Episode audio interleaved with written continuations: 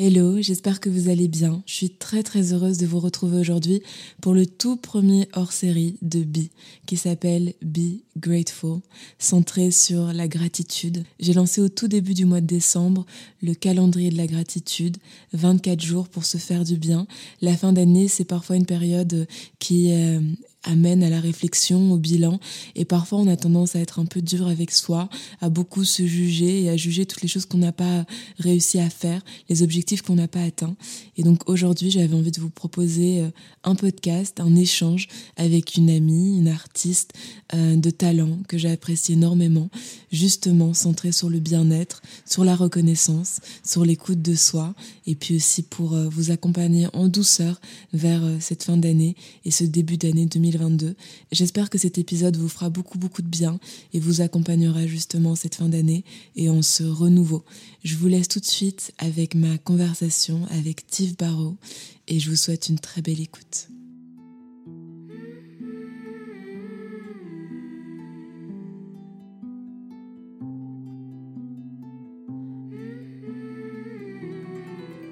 Bon, Tiff, je suis très très contente de te recevoir aujourd'hui pour le tout premier hors-série de ce podcast. Oui, c'est toi la première invitée de ce Tadam Quel honneur, dit Surtout que moi, je suis très honorée d'être là parce que j'ai quand même écouté euh, la plupart de tes podcasts, Lubiana. Et euh, c'est aussi une, des raisons pour laquelle j'ai accepté cette invitation. C'est que je trouve que euh, le contenu que tu fournis et les bonnes énergies que tu fournis à travers tes podcasts sont tellement communicatives. Je me suis dit, je ne peux pas refuser cette, cette proposition. Bah merci beaucoup et aujourd'hui avec toi on va parler de gratitude, on va parler de ton parcours aussi. Mais moi je dois dire déjà euh, la raison pour laquelle je t'ai invitée, c'est parce que je ressens chez toi au-delà de, du fait que tu sois artiste, que tu sois chanteuse, que tu as vraiment euh, cette envie de, de quête aussi intérieure, d'être en accord avec toi, de te rencontrer. C'est aussi pour ça que voilà que je t'ai invitée. Je te laisse peut-être te, présenter pour euh, tous ceux qui ne te connaissent pas ou qui ne te connaissent pas bien. Alors, euh, eh bien, comme Loubiana, je suis euh, auteur, compositeur et musicienne bruxelloise. Je fais ce métier depuis euh, plusieurs années.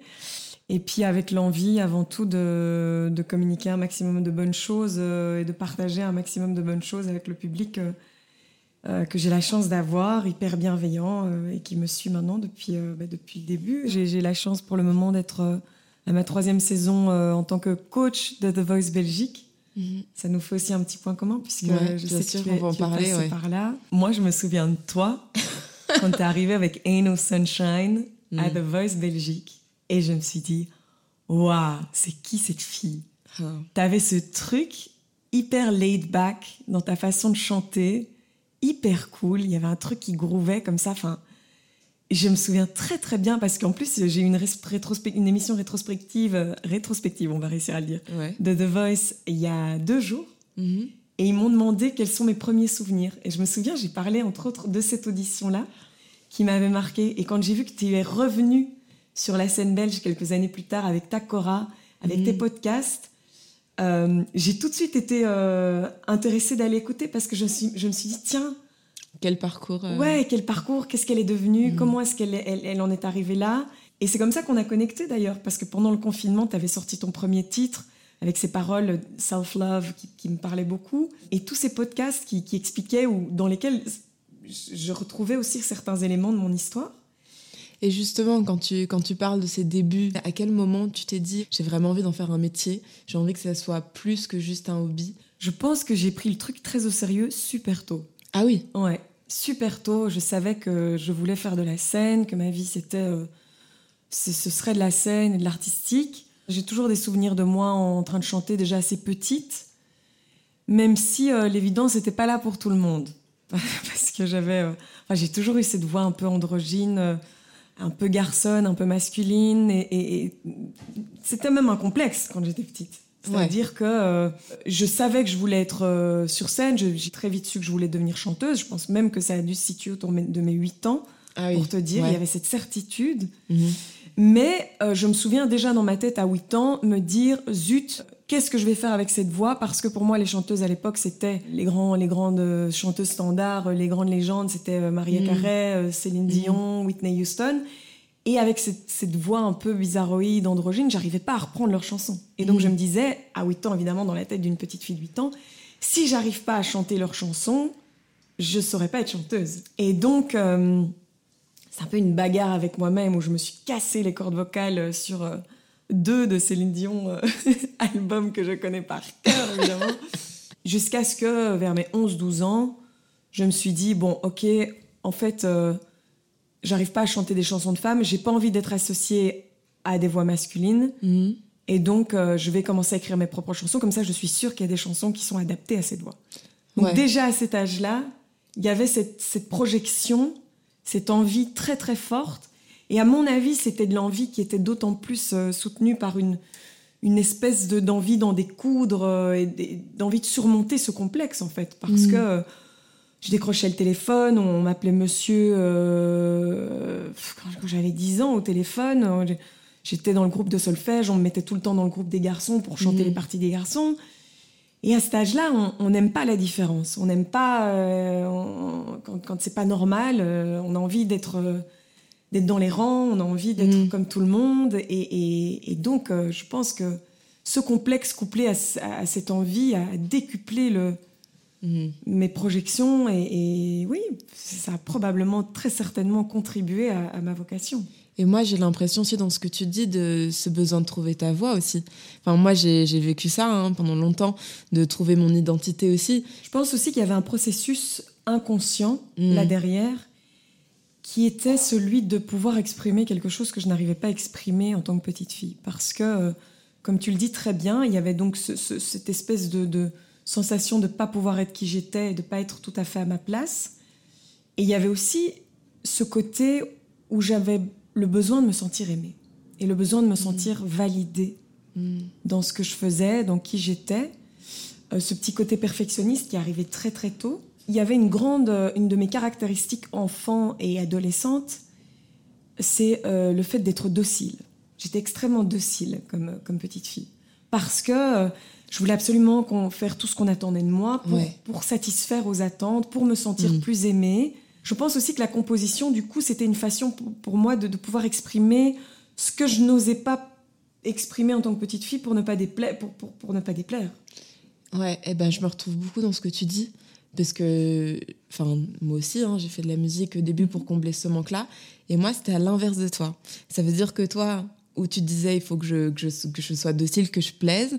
Moi, à l'inverse, j'étais, euh, je fuguais, je claquais les portes, j'insultais mes parents. En fait, oh j'étais dans une colère. Tu sais, mhm. on dit souvent que c'est les, les enfants qui ont le plus besoin d'amour qui le demandent de la plus mauvaise façon.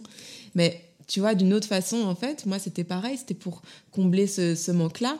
Et du coup, euh, une question qui, enfin, voilà, qui m'a beaucoup marqué, euh, c'est quoi la clé du succès? Comment est-ce qu'on y arrive? Il y a beaucoup d'artistes aussi qui, qui, suivent le podcast et qui se posent cette question. Et moi, je crois vraiment que l'une des, des, réponses, mais c'est le faire, en fait. Il faut faire, il faut pas vraiment trop se poser de questions sur le passé, sur est-ce qu'on a bien fait ci, est-ce qu'on a bien fait ça. Il faut créer, il faut partager. Et le, le trait se définit Bien sûr, et j'ai envie de rajouter un, quelque chose par rapport à ce que tu dis euh, concernant les artistes qui t'écoutent et qui se demandent quelle est la clé. Mm. Je pense qu'il y a certainement la, persévérance, la patience, le fait de se respecter. Mm. Mais il y a une clé hyper importante parce qu'on dit ce qu'il faut faire, mais il y a un truc qu'il ne faut pas faire et qu'on ne peut pas s'empêcher de faire. C'est se comparer. Ah Avec les réseaux sociaux, on passe son temps à voir ce qui fonctionne et à se demander mais pourquoi pas moi? Mm. Ou pourquoi est-ce que moi ça marche pas aussi vite? Ou pourquoi est-ce que moi ça n'a pas encore décollé? C'est la pire chose à faire en fait. Et puis surtout, plutôt que de regarder ce qu'on n'a pas regardé, et ça, ça rejoint le, sujet de la gratitude dont on parlera tout à l'heure, regardez déjà ce qu'on a. Regardez déjà, honorer déjà tout le chemin qu'on a parcouru. Et, et souvent, il y a beaucoup de travail qui se fait dans l'ombre comme ça pendant un certain temps, parfois plusieurs années, et puis tout à coup, un jour, sans que tu comprennes mm. pourquoi, parfois sur un, truc anodin, un projet anodin euh, dans lequel tu as mm. décidé de te lancer, ou peu importe, tout à coup, tu vas avoir des portes, toutes les portes qui vont se mettre à s'ouvrir. Et donc, c'est hyper important de ne pas aller se frustrer et frustrer son, sa créativité en, allant se comparer, parce qu'en fait, c'est hyper contre-productif, c'est hyper euh, destructeur. Et puis surtout, euh, c'est pas souhaitable, c'est pas toujours souhaitable de faire un immense, euh, immense buzz et mm. de d'avoir tout, tout qui te tombe dessus du jour au lendemain, mm. parfois très jeune. Moi, je sais que c'est ce dont j'avais toujours rêvé pour moi et que je passais mon temps à regarder les magazines en me disant Ok, un tel, il a tel âge, mm. euh, moi, j'ai pas encore cet âge-là, donc j'ai encore le temps pour y arriver. Et puis, je passais cet âge-là et finalement, c'était une création de frustration.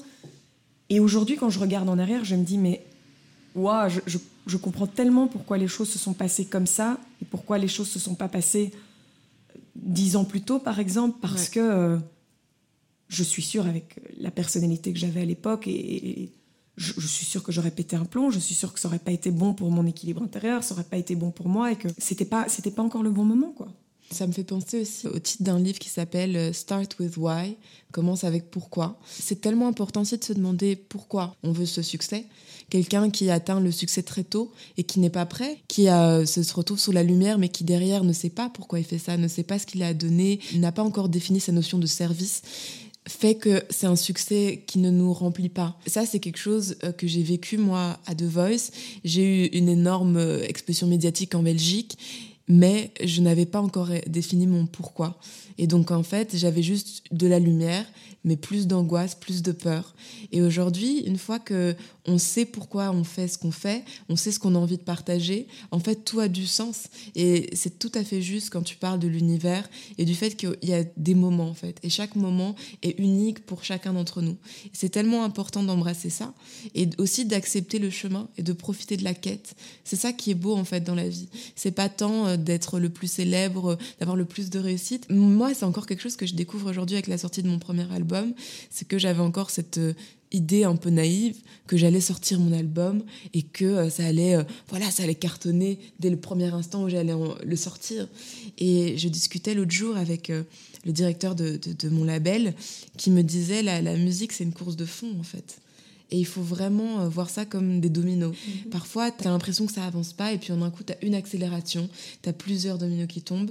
Et c'est vraiment ça qui est beau, en fait. C'est continuer et honorer chaque petite étape et ne pas perdre son temps à rester assis et à regarder ce que les autres font en ayant l'impression que pour tout le monde, ça va plus vite. Oui, et surtout, surtout, en fait, c'est tellement dangereux ces réseaux sociaux et ces chiffres. Regardez les chiffres, alors qu'en fait, c'est quoi la réussite? C'est quoi la réussite? Si, si euh, ta réussite, c'est pouvoir vivre de ta musique et en être heureux et pouvoir partager ça avec des gens, un public, que ce soit une centaine de personnes ou des milliers de personnes, finalement, les réseaux sociaux et les chiffres, ce sont des données qui sont très volatiles et qui, sont, qui peuvent être très subjectives. Donc, mm. euh, j'ai envie de rebondir sur un truc que, que, tu as dit et qui, je pense, euh, est aussi un point commun qu'on a toutes les deux et, à mon avis, qui doit être un point commun à beaucoup d'artistes. Quand on a commencé la musique, on a commencé un petit peu pour les mauvaises raisons. Ah C'est-à-dire que toi et moi, on avait besoin d'être aimés, on avait besoin d'être validés. Mm. Et beaucoup d'artistes, je crois que c'est pour combler un manque d'amour propre. Mm. C'est pour euh, aller chercher dans le regard du public l'admiration qu'on n'a pas pour soi-même, l'amour qu'on n'a pas pour soi-même. Mm. Alors qu'en fait, c'est complètement tronqué comme, euh, comme euh, solution. En fait, plus tu vas faire ce métier, plus le fossé va devenir énorme parce que tu te rends compte que les gens t'aiment pour ce que tu représentes, mais ça ne nourrit rien non. à l'intérieur. C'est-à-dire que cet amour et cette admiration-là, d'abord, c'est très dangereux d'en dépendre parce que c'est éphémère, tu, demain tout mhm. peut s'arrêter. Et puis, euh, parce que quand tu rentres chez toi, de toute façon, euh, tu te retrouves seul et tu te retrouves face toujours toi, face à toi-même. Alors après, je veux loin de moi l'idée de dénigrer le, l'admiration ou l'amour que le public peut porter à un artiste parce que c'est ça qui nous permet de vivre, c'est ça qui nous permet de, d'exercer notre, notre art, notre métier, mm. notre passion. Et quand je dis qui nous permet de vivre, c'est parce que la musique, c'est notre vie. Pas, on ne parle pas de façon financière uniquement. Euh, mais c'est plutôt notre rapport que nous, on a vis-à-vis de cet amour du public qui est mm. dangereux. Et, et je crois que toi, comme moi, à un moment donné, le jour où on a compris où se situait notre vraie mission de vie. Tu parlais de notion de service tout à l'heure.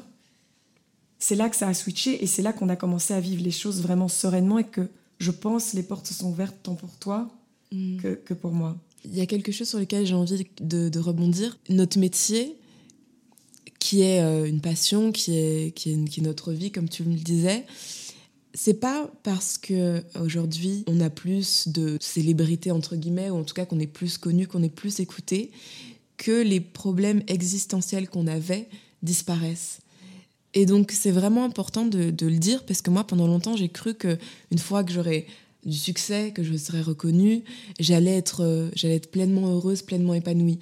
Les mêmes problèmes sont là et ils sont même parfois exacerbés. Bien sûr, l'amour qu'on reçoit du public est magnifique, mais c'est pas ça qui fait qu'on s'aime plus, c'est pas ça qui fait qu'on est fondamentalement plus heureux, plus épanoui dans notre vie, parce que comme, comme je disais, comme tu le disais, il y a toujours cette notion du service et de trouver notre vraie mission de vie. Mhm.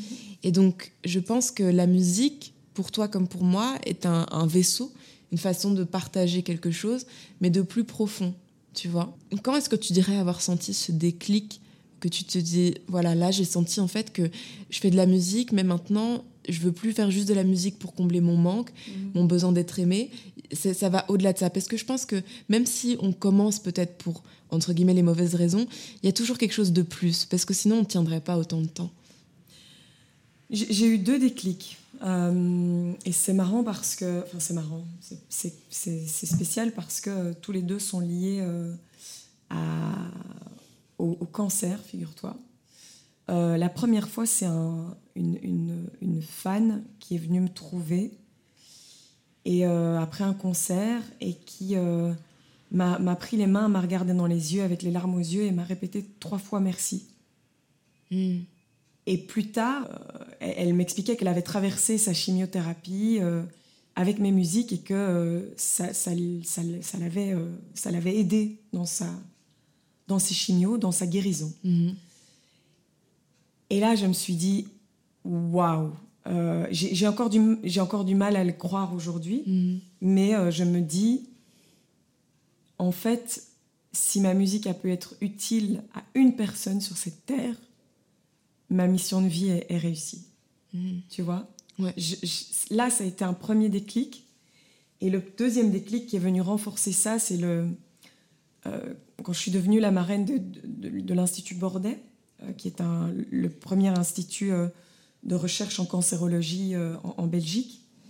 Il y a un médecin à qui je, transmettais toute mon admiration en lui disant bravo pour ce que vous faites et il me dit mais toi bravo pour ce que tu fais. Je lui disais oui enfin moi je me contente de divertir les gens, vous vous sauvez des vies.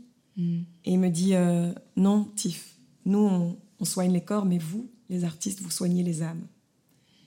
C'est magnifique. Ouais, ça a été ça le double le double déclic, où là, je me suis dit, OK, je, sais pourquoi je, je, fais ce métier. Hmm. Soigner les âmes. Hmm.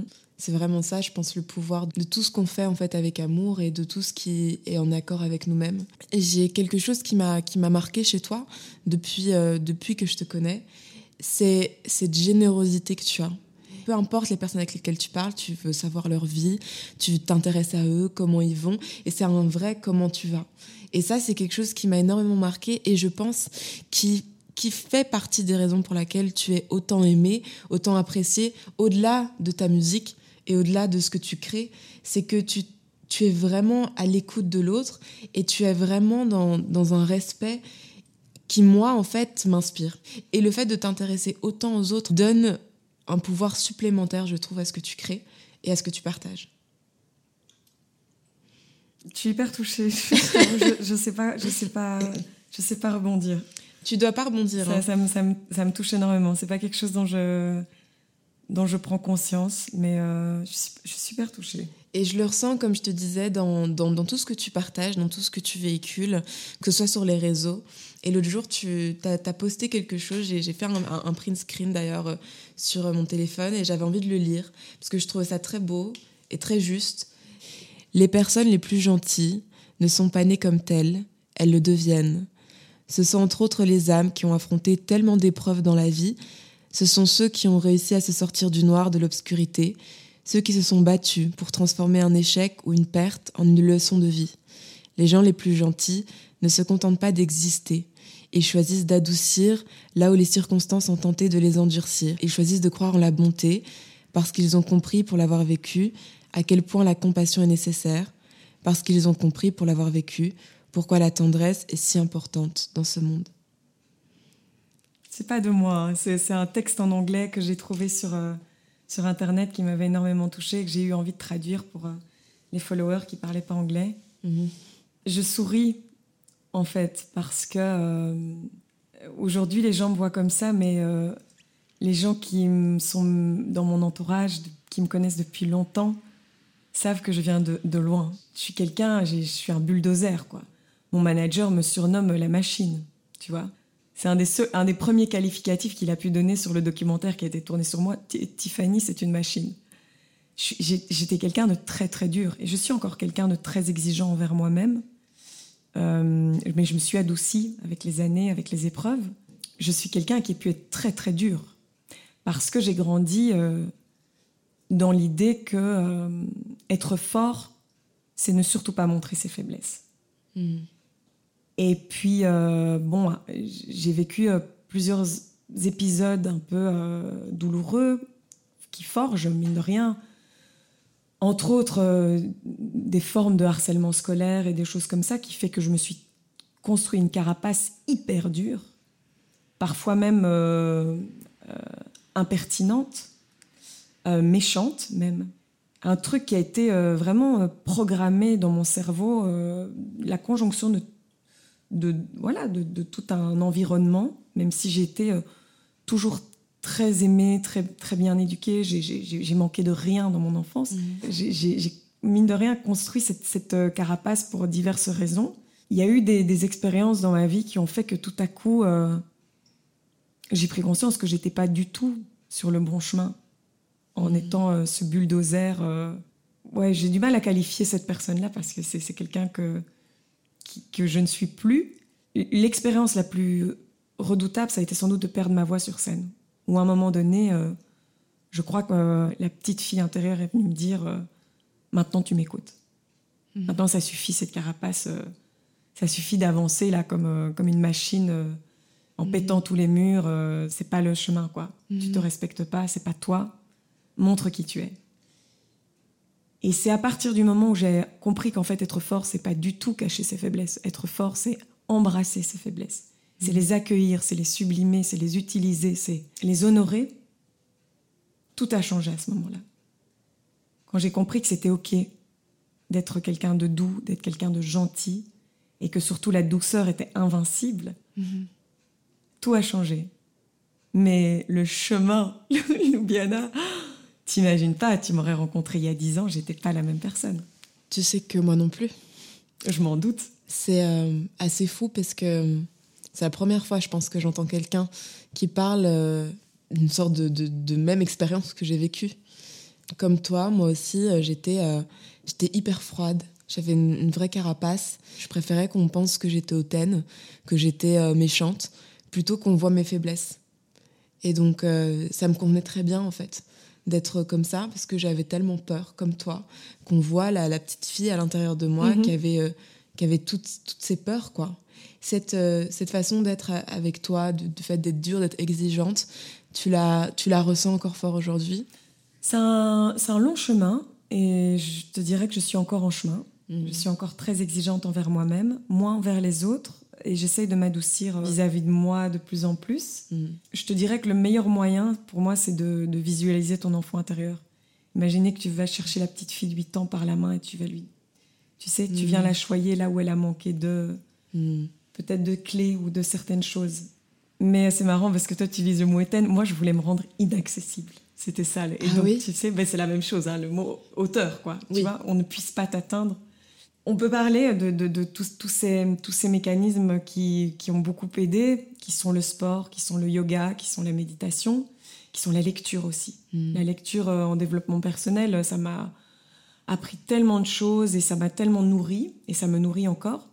Maintenant, euh, là où je vais te dire que je suis euh, plus tendre envers moi-même, c'est qu'ici, par exemple, ça fait deux semaines où je suis sortie des blinds de The Voice, qui sont... C'est une étape qui est assez euh, intense, énergétiquement, physiquement parlant, c'est assez violent. Ça fait deux semaines que je fais plus rien. Deux semaines que je fais plus de méditation, plus de yoga, plus Mhm. de sport. J'arrive plus à aller courir. Et typiquement, avant, je me serais pas écoutée. Je me serais dit, ah non, tu t'es mis un programme, tu le fais, tac, tac, tac, allez, machine, quoi. Mode Mhm. machine on. Là, je me dis non, ça suffit. Ton corps te dit non, c'est non. Mhm. C'est ok, S'écouter. tu as le droit. Voilà, surtout, en fait, tu as le droit. Tu as le droit. Tu as le droit. Tu as le droit de te sentir fatigué, euh, faible. Euh, tu as le droit de ne pas y arriver. Tu as le droit de ne pas y arriver. Tu as le droit de ouais d'être d'être euh, un peu plus down ou et encore je suis pas down c'est plus en termes de là j'ai besoin de de récupérer euh, énergétiquement parlant et le meilleur moyen pour moi c'est de me faire euh, mon petit mode cocon euh, bon surtout avec le changement de saison et tout ça tu vois. Donc oui clairement ça avant ça ne serait pas arrivé. Ouais, je vois très bien ce que tu veux dire. c'est étonnant parce que je pense, je pense que c'est aussi comme ça qu'on a, on a aussi bien connecté, toi et moi, et aussi vite, et autant à distance, parce que finalement, on, on a connecté via les réseaux Mhm. sociaux. C'est parce qu'on a euh, le même type de parcours et de sensibilité, quoi. Mhm. Euh, c'est pour ça que moi, j'ai pris aussi autant de plaisir à écouter tes podcasts, c'est de me dire... euh, il y avait plein de choses qui vibraient en moi par rapport à, à ma propre histoire, ce que tu racontais par rapport au conservatoire et tout ça. Enfin, c'était Mhm. comique de me dire Ah, enfin quelqu'un qui comprend ce que j'ai. Et je pense aussi qui qui en parle, Oui, tu vois. qui en parle. Parce que je crois qu'on est vraiment tellement, en fait. Juste avant, tu parlais du fait de ne pas se donner le temps, de ne pas accepter, de ne pas se, se mettre des moments de pause. Mais tout ça, c'est des choses, je pense, dont peu d'artistes parlent. Parce qu'il y a ce côté où on dit euh, il faut être efficace aussi dans nos, dans nos métiers. On a des timelines, on nous demande ceci, on nous demande cela. Et moi, là, euh, comme toi, j'ai enchaîné depuis, euh, depuis la sortie d'album beaucoup, beaucoup, beaucoup de, de- déplacements, beaucoup de promos, et puis beaucoup de stress aussi qui va, qui va avec. Et à ce moment-là, je me disais, mais je peux pas m'arrêter. Je peux pas faire de pause. J'ai eu le Covid qui m'est tombé dessus, et j'ai pas eu d'autre choix, en fait, que de faire une pause. Et je, j'étais euh, dans ce truc dont tu parles, de ce démon en fait intérieur, de me dire ouais mais il faut que je fasse mon sport. Mhm. Mais j'arrivais pas à faire mon sport. Mhm. Oui mais là il faut que il faut que Il tu faut que je sois au top. Il faut que je sois au top. C'est la période voilà. où je dois être au top. Il faut que je sois au top, Mm. il faut que je compose, il faut que je sois disponible. Au moment où je me, j'essaie de me reposer, j'arrivais pas parce que j'étais constamment dans un dialogue de mais t'es, Mm. t'es fainéante, t'es paresseuse, mais qu'est-ce que tu fais? Je me suis rendu compte que bah voilà, mon corps, il, il, il- il essayait de me faire comprendre quelque chose que je ne voulais pas accepter. Et c'est tellement important, comme tu dis, de s'honorer et de se dire bon là, il faut que je fasse une pause, quoi. Parce qu'à un moment donné, tu peux pas continuer dans des, dans des rythmes aussi effrénés. L'air de rien, il y a tellement d'animaux qui hibernent. Nous aussi, je pense qu'on a besoin Mais c'est carrément de ça. Mais carrément. Et là, tu parles du physique et tu parles du mental dans ce que tu as traversé. Mais il y a aussi l'émotionnel parce que, comme tu le dis, tu es en train de vivre un rêve, ton rêve de petite fille qui est en train de se passer, d'arriver. Mhm. Et émotionnellement parlant, c'est les montagnes russes. C'est-à-dire que tu as cette euphorie de tout ce qui se passe autour de toi. Mais l'euphorie et la joie, c'est encore deux choses différentes. Tu as l'euphorie qui est un up et puis tu vas en down parce que derrière tu es claqué et que tu sens Mhm. que tu n'arrives pas à en profiter comme tu voudrais. Et donc tu as aussi ton émotionnel qui, qui, qui- qui t'épuise et qui te fait un- une espèce de, de montagne russe euh, en termes énergétiques. Et c'est là où tu te dis quand même, le corps est un formidable instrument et un, un formidable lanceur d'alerte. Ouais. Avant que ce soit trop tard, Mhm. il t'envoie les signaux nécessaires Mhm. et parfois les solutions nécessaires pour provoquer, comme tu le dis là, provoquer ton break. Mhm. Avant que tu te- peut-être tu, tu, tu te tapes dans euh, quelques mois ou quelques années un, un burn-out, comme on, comme on dit, ou un, un gros, euh, un gros down euh, psychologique parce que tu auras tellement accumulé sans pouvoir t'arrêter, sans pouvoir dire stop, Mhm. que ce sera trop tard. Et je suis tout à fait d'accord avec toi. Et, moi, justement, dans, ce besoin d'essayer de m'honorer un peu plus, évidemment, tu parlais de tout ce qui tourne autour de, du développement personnel, la lecture, etc. Et récemment, j'ai fait un post sur les réseaux. J'avais pris une photo de moi à un moment où j'étais très très bas, en disant que cette photo, en fait, elle allait être le témoin de la force que j'ai dû développer pour surmonter cette période difficile. Et j'ai été euh, tellement euh, touchée, en fait, de voir à quel point les gens ont été sensibles à ça, parce que on n'en parle pas assez, je trouve, de ces moments où on n'est pas bien, de ces moments où ça va pas, en tant que que- qu'artiste, mais aussi en tant que, que personne, de toute façon sur les réseaux aussi, dans un, mais même dans la société, dans un besoin de dire ça va, non mais c'est bon, ça, je, je gère. Mais c'est ok de pas gérer, et c'est ok de pleurer, c'est ok de partager ça, et toujours dans ce côté où parfois on, on- on se perd à se comparer aux autres. C'est difficile de se comparer aux autres qui ne montrent même pas eux-mêmes leurs difficultés. Parce qu'on a toujours ce côté, peut-être encore ce tabou d'aller mal, de la vulnérabilité. Et dans ce chemin-là dont tu parles, justement, d'arriver à embrasser qui tu es et, mhm. aussi, euh, voilà, reconnaître quand ça va pas. Je pense que tout ça, ça, décomplexe énormément, en fait. Ce qui est super important aussi, euh, parce que peut-être que certaines personnes pourraient interpréter ce que tu ce qu'on est en train de dire, c'est ce qui est important aussi, c'est de prendre ses responsabilités dans ces moments-là. C'est-à-dire pas, mm. c'est ok d'aller mal, c'est ok de dire ok là je suis pas, ça va pas, mais de ne pas se victimiser dans ces ah moments-là. Oui, bien sûr. De pas s'apitoyer sur son sort, de se dire ok je vais pas bien, j'accueille pleinement, je le reconnais. Pourquoi? Mm. C'est finalement ça, rejoint le livre que tu disais. Pour, pourquoi est-ce que je ne vais pas bien et qu'est-ce que je vais pouvoir mettre en place mm. pour que ça ne se reproduise pas c'est magnifique que tu aies fait ce, ce poste-là parce que je pense que, je pense que comme tu dis, les, réseaux sociaux peuvent envoyer des messages parfois très dangereux. Et, euh, là, tout à coup, euh, ben, en fait, on se dit juste que les artistes sont aussi des êtres humains. Et, surtout des êtres humains. Et surtout des êtres humains. revenir au, sujet du corps lanceur d'alerte, c'est comme ma voix qui m'a lâché euh, au moment où mon rêve commençait à se concrétiser sur ma première grande scène. Et qu'est-ce qui s'est passé à ce moment-là? Tu peux expliquer un petit peu comment tu t'es sentie et comment tu as réussi à, à, te relever aussi de ce choc? Ah ouais, c'était un des pires moments de, de, ma vie. quoi. Donc je suis à la 3 4 chanson de mon concert, la troisième chanson de mon concert, et là je sens que ma voix est en train de se barrer. Ce qui s'était passé aussi, c'est que euh, j'étais partie euh, en backpack à Madagascar. Quelques mois avant, euh, j'avais fait un tour de Madagascar. Et euh, j'avais euh, chopé, je ne sais pas comment je dois qualifier ça, bref, une sorte de virus, on va appeler ça comme ça. Et je suis revenue affaiblie, mais sans savoir que j'avais attrapé ce que j'ai attrapé là-bas, une sorte de bactérie. En fait, j'ai gardé ce truc pendant des mois dans mon corps sans savoir, en avançant de nouveau comme une machine, en me préparant à mes mes concerts, mes, mes mm. trucs. Finalement, on, a mis un diagnostic sur ce que j'avais euh, quelques semaines avant. Là, mon corps a complètement, mon corps a complètement lâché parce qu'il il arrêtait de batailler contre ce corps étranger. Euh.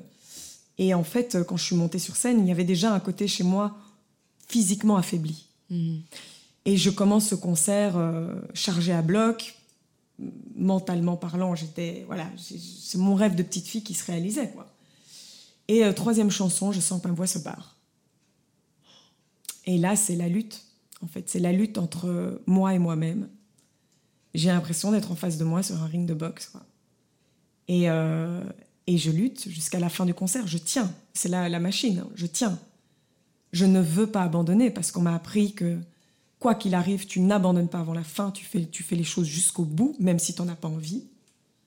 Ce qui n'est pas toujours ça. Mm. Et là, je le fais, quoi je vais jusqu'au bout. En me disant, show must go on, quoi. Tant pis. Hmm. Et euh, bah, c'était c'était un mix entre Bonnie Tyler euh, qui aurait fumé 40 euh, paquets de cigarettes et Barry White quoi tu vois donc l'avantage c'est que je faisais pas du lyrique donc les gens étaient peut-être moins dérangés je dirais plus hmm. indulgents mais je suis sortie de là effondrée en, en, douleur psychologique et physique parce que c'est tu sais, tu sais aussi bien que moi que quand tu es à faune, ça requiert une énergie immense de parler. C'est tout ton corps que tu sollicites quand tu chantes. C'est tout ton corps. C'est les cordes vocales, c'est tu utilises tout ton corps pour chanter et tes cordes vocales sont à l'image de ton corps tout entier et de ton âme et de, de, plein de choses en fait. Tout s'impacte sur tes cordes vocales mm. potentiellement. Et je sors de là euh, rincée émotionnellement, physiquement, psychologiquement, bref je vais chez le médecin qui là me dit euh, Ok, on opère. tu as un kyste sur les cordes vocales doublé de gros nodules, euh, c'est catastrophique, on opère. Et là, spontanément, je dis non. Ouais, je comprends. Non. Et là, ok, blanc, et puis je lui dis plan B. Il me dit écoute, plan B, tu te tais pendant un mois et tu reviens faire des examens dans un mois et on, voit s'il y a un autre plan B. Mhm. Et je lui réponds pas. Je le regarde, je hoche de la tête. Il a compris ta décision. Ouais. Je sors de là, j'envoie un message à mon manager, je lui explique. Je pendant un mois, je vais plus parler. Tu organises l'agenda en conséquence, s'il te plaît. Et je suis revenue après un mois. Euh, mais de nouveau, hein, tu vois la machine, quoi. Je, une rigueur euh, absolue, quoi. Euh, c'est dans mon éducation. je, ne disais même pas oui en chuchotant. Il n'y avait rien qui est sorti de ma bouche pendant un mois. Ce qui devait s'avérer être la période la plus angoissante de ma vie s'est avérée être la période la plus apaisante et la plus douce et la plus enrichissante de toute ma vie. Parce qu'en fait, tu euh, tu dois plus te justifier de rien. Tu dois plus de, rendre de compte à personne. Tu peux plus t'énerver sur personne. C'est extrêmement libérateur, quoi.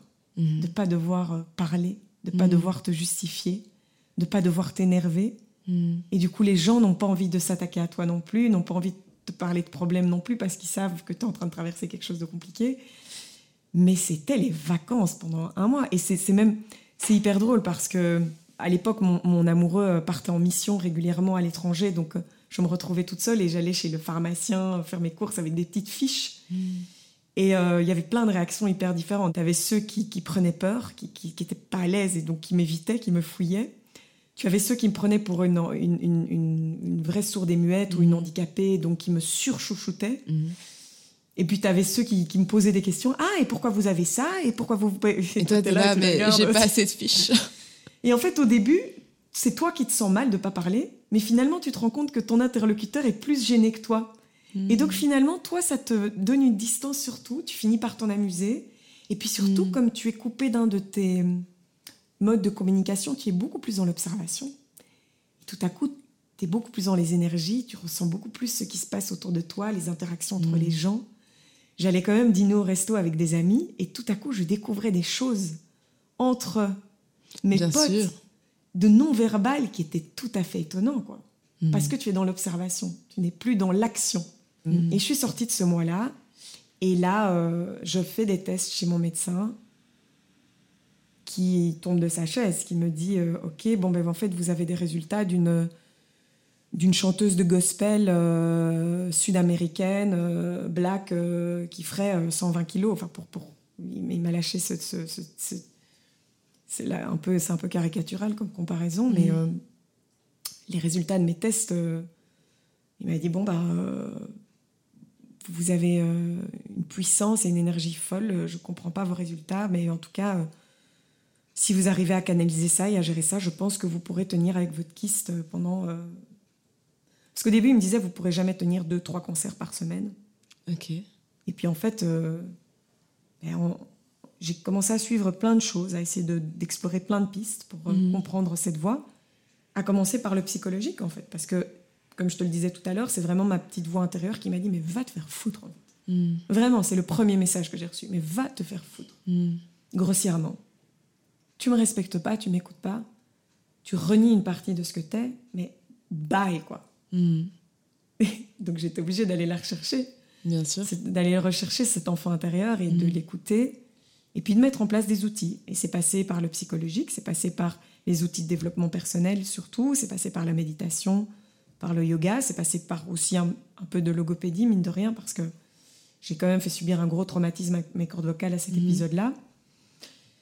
Euh, apprendre à, poser cette voix aussi euh, par rapport à cette blessure que j'aurai toute ma vie, qui est ce kyste qui est né apparemment d'un choc psychologique dans la tendre enfance.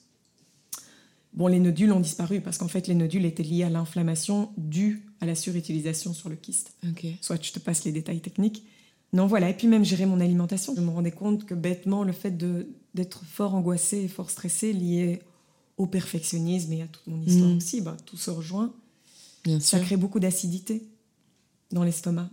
Et euh, en, fonction de ce que tu vas manger, ça va aussi exacerber cette, cette, acidité ou pas. Et donc, c'est tout autant de choses dont il faut prendre en compte. J'adore le café, j'adore me boire un bon verre de champagne ou de vin mhm. de temps en temps.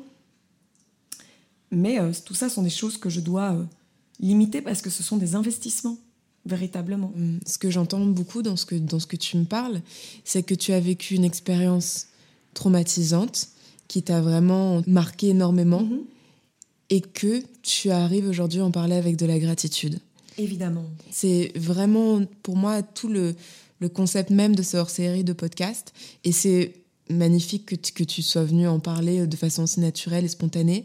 Je pense que c'est toujours comment on voit les choses dans la vie qui nous fait grandir ou pas une situation qui était compliquée, tu avais aussi cet état d'esprit de te dire, OK, finalement, cette période de un mois où je n'ai pas, j'ai pas pu parler, je vais voir toutes les choses positives qui arrivent.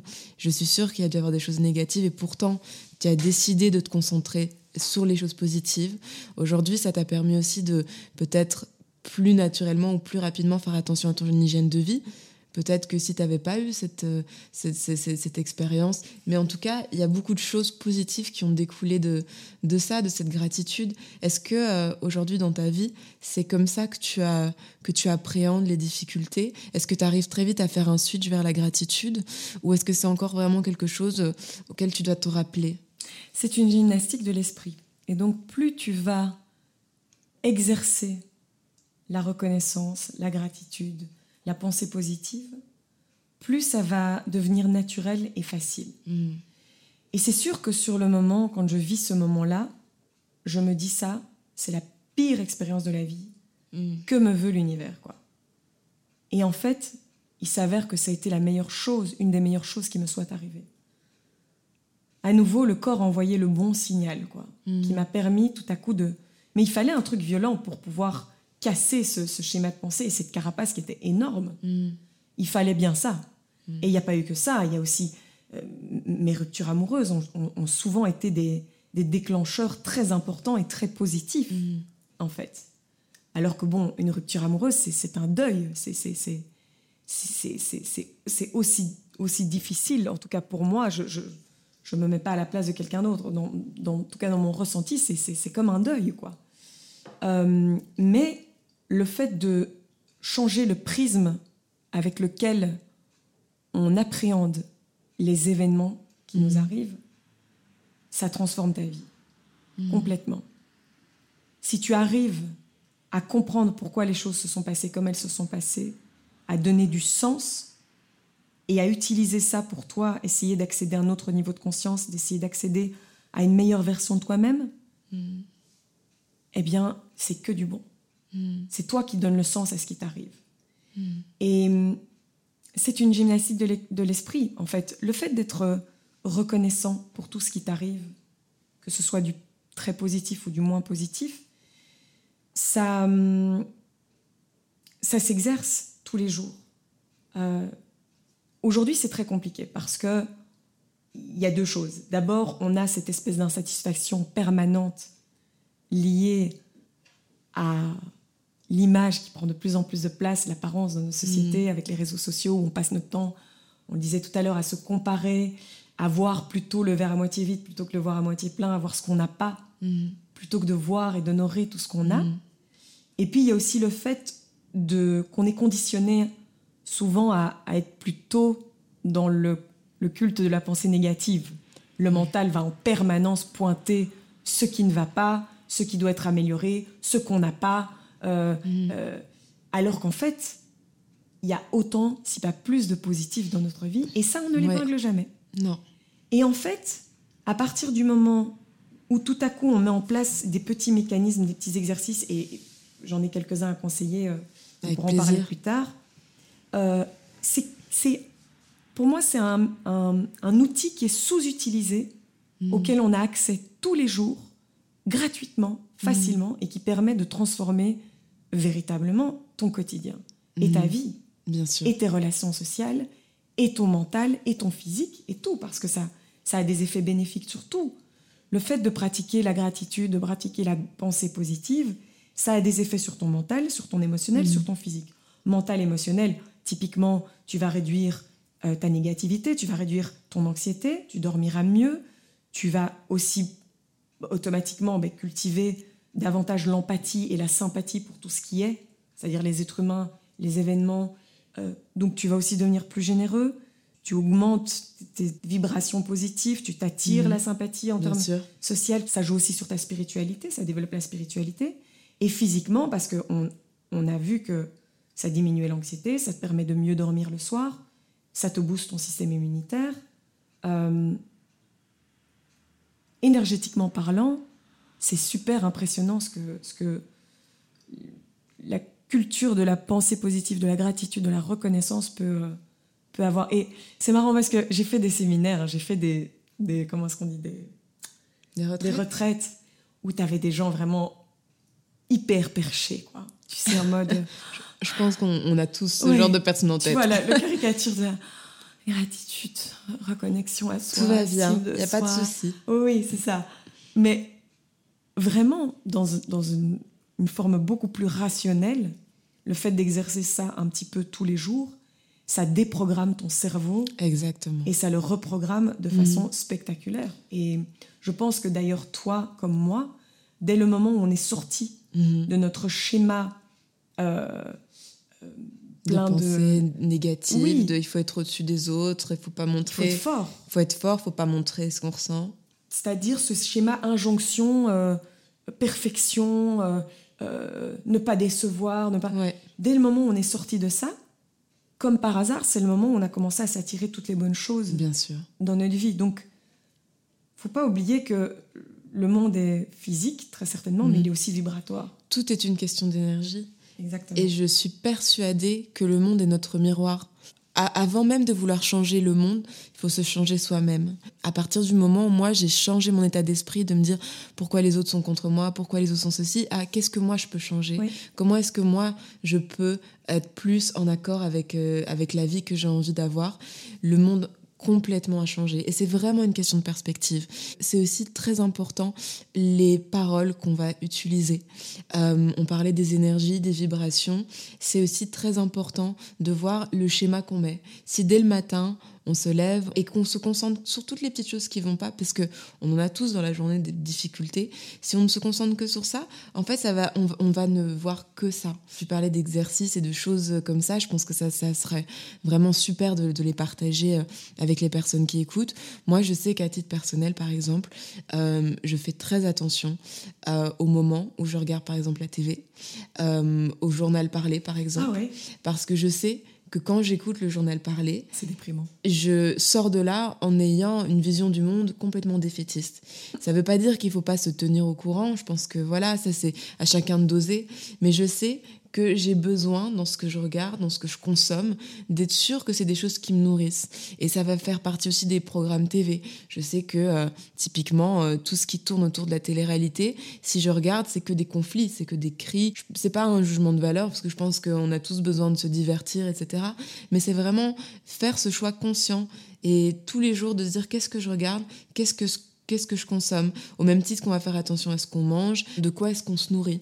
Et c'est pour ça que je pense que la lecture, ou en tout cas même les discussions, une soirée entre, entre amis, tout ça c'est tellement important. Et à partir du moment où on voit tout le positif qui nous entoure et qu'on le célèbre et qu'on parle aussi à ses proches de, de, ce qu'on aime chez eux, qu'on honore tout ça, en fait, notre perception complète de notre vie change et on s'attire à chaque fois des choses qui sont euh, de plus en plus en accord avec euh, avec ce miroir, en fait, toujours. Complètement. Tu sais, moi, je regarde même plus le JT. Moi non plus, j'avoue. J'arrive plus. Et je parle aussi des, réseaux sociaux. Faire attention aux gens qu'on suit sur les réseaux. Faire en sorte que ce soit des gens qui nous envoient des bonnes énergies. Ça, ça, sert à rien de suivre telle personne qui nous montre euh, sa vie en vacances si en fait nous, on n'est pas du tout là-dedans et qu'à chaque fois qu'on regarde son profil, ça nous met juste super mal. Donc tout ça, en fait, je pense, c'est des exercices du quotidien qui vont nous faire du bien. Et euh, pareil dans la création artistique, euh, ne pas forcément écouter tout ce qui sort et tout ce qui arrive si on sent que ça nous bloque et qu'on a l'impression qu'on n'y arrivera jamais, moi je sais qu'au début avec la chorale ça a été tellement libérateur en fait de me dire je peux jouer d'un instrument sans avoir de comparatif en fait, sans me dire il y a déjà 500 000 personnes qui en jouent. Et je pense que tout ça c'est des choses où il faut voilà se centrer sur soi, sur sa vie. Est-ce que toi as, tu disais que tu avais fait des retraites, que mhm. tu avais peut-être des voilà des, des, conseils Est-ce que est-ce que est-ce que tu en as comme ça qui te viennent ou même des mhm. lectures euh, il, y a un petit, il y a un petit exercice qui change vraiment la vie et que j'encourage euh, les auditeurs à, faire. Et ça prend quelques secondes sur une journée. C'est euh, avoir un petit journal. Hmm. Journal de la gratitude. Voilà, on appelle ça comme on veut. Et chaque, moi, je le fais le soir avant de dormir parce que ça me permet de m'endormir sur du positif. Mm. Tu vois, en général, quand on arrive dans le lit, on a encore tout le Mm. et de tout ce qui s'est passé dans la journée, le cerveau qui tourne et de ce que je vais devoir faire demain. Et non, en fait, je me pose dans mon lit, je prends mon petit journal, mon petit carnet et j'écris. J'essaye d'écrire au moins trois choses pour lesquelles je suis reconnaissante de ma journée. Trois choses positives, trois choses pour Mm. lesquelles j'ai eu de la gratitude. Et ça doit pas être nécessairement euh, ah aujourd'hui j'ai reçu une paire de chaussures, euh, euh, j'ai reçu euh, un appel de euh, je ne sais pas quel, euh, quel artiste et euh, non ça doit pas être des choses énormes. Plus tu vas être précis dans ton descriptif, plus ça va permettre à ton cerveau et ton corps de revivre Bien sûr. le plaisir que tu as eu au moment où tu as vécu ce moment. Et donc c'est super important d'être précis, donc pas du- juste écrire je suis reconnaissant euh, d'être en bonne santé, même si c'est super important et c'est probablement le plus beau cadeau que la vie puisse te faire en ce moment, c'est de pouvoir être en bonne santé, on le sait. Mais mettre un événement précis. Et donc trois événements précis comme ça. Et ça peut être des trucs tout simples. hein. Le sourire euh, d'un inconnu euh, au parc. Euh, euh, ton petit neveu qui est venu te faire un petit câlin. Un Le rayon de soleil. soleil. euh, Mm. un coucher de soleil, même un rayon de soleil le matin, Mm. en allant au boulot, tu t'es arrêté deux secondes pour juste profiter de ce petit rayon de soleil Mm. sur ton visage alors qu'il fait 3 degrés dehors. Un, un petit café qui t'a particulièrement fait du bien à midi. Peu importe, ça peut être des trucs tout petits, Mm. tout simples, minimum 3. Mm. Mais alors moi, je me suis pris euh, tout à coup un plaisir à en mettre de plus en plus parce que euh, c'est presque devenu mon journal. J'avais presque envie de ta tous journée les trucs tu- positifs, ouais. mais uniquement les trucs positifs. D'abord, c'est un moment de plaisir. Mm. C'est un vrai moment de plaisir. Ensuite, ça va, moi, me permettre de mieux dormir parce que je vais m'endormir sur du positif.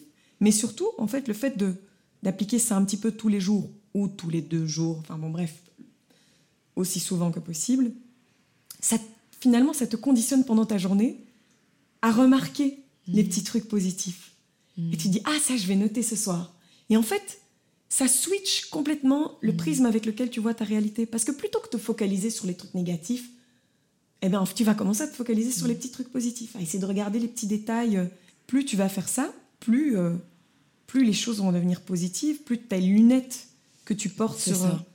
Sur, les, sur le nez quand tu regardes Mhm. ton quotidien vont, vont changer, plus tu vas t'attirer aussi des situations positives et toutes les conséquences dont je t'ai parlé euh, tout à l'heure. Mais bien sûr, c'est pas les trucs, c'est pas quelque chose qui arrive du jour au lendemain. C'est-à-dire que tu y consacres bêtement 5 minutes par jour, et même, hein, ça peut même être 2 minutes, c'est su- c'est super court. Une petite gymnastique de l'esprit Mm. qui peut véritablement euh, transformer les choses. Je suis tout à fait d'accord avec toi. C'est euh, super important de voilà de prendre quelques minutes le matin quand on se lève, le soir avant de se coucher. C'est quelque chose dès que j'arrête de le faire, je sens à quel point euh, je voilà je- oui, je sens à quel point je déconnecte, je suis plus du tout présente. La gratitude, c'est pas forcément des choses phénoménales. Il faut pas forcément que la journée soit la plus belle possible. La gratitude, elle est dans le quotidien. Elle est dans célébrer toutes les, les- les petites choses, les échanges, euh, les sourires, euh, les choses qu'on a vues qui nous ont qui nous ont bouleversés. Je rebondis sur ce que tu dis, parce que tu dis euh, la gratitude, c'est pas pour des, que des choses phénoménales. Ce qu'il faut pas oublier non plus, c'est qu'en fait, la gratitude, c'est pas juste dire merci à, parce qu'on t'a offert un cadeau ou parce qu'on t'a ouvert la porte. C'est aussi pour les difficultés. Exactement. C'est aussi être reconnaissant vis-à-vis de tout ce que tu peux vivre et c'est aussi se dire merci à soi-même, Mm. en fait. Se remercier d'avoir réussi à dire non dans une situation où, en fait, t'avais pas envie. Dans une situation où t'as pas envie de te faire violence. C'est aussi te dire merci dans une situation où, où t'es pas bien, où t'arrives à accueillir ce moment. euh, Et comme tu dis, c'est aussi pouvoir être reconnaissant envers les moments difficiles pour ce qu'ils vont nous apporter, parce que, mine de rien, ce sont des moments qui sont extrêmement riches.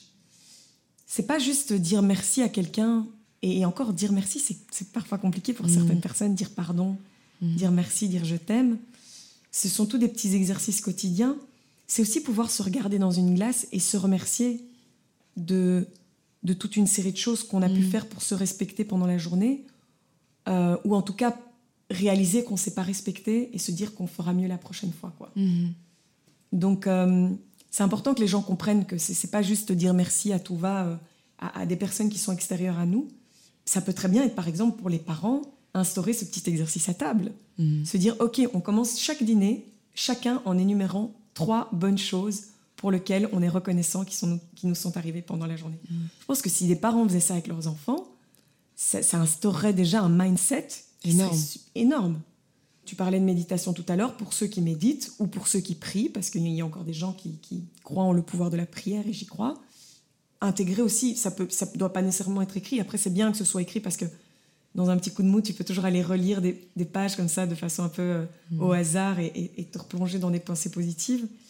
Mais ça peut être aussi intégrer un mantra dans une, dans une méditation ou remercier l'univers euh, de façon plus verbale euh, puisque tu disais que tout à l'heure tout est énergétique, c'est tout aussi euh, powerful, c'est tout aussi puissant. Donc euh, voilà, chacun trouve un peu ses clés. Et maintenant, le mhm. petit carnet avec les, les, trois éléments, c'est tellement facile et tellement accessible.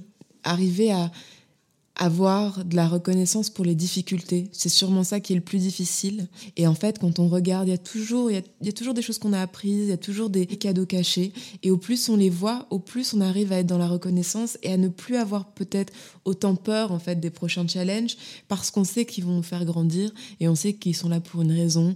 On parlait de l'importance du timing, des moments. Et donc ça, c'est vraiment très important. Et aussi, euh, je rebondis sur ce mot que tu as dit, faire de son mieux et euh, s'honorer en fait.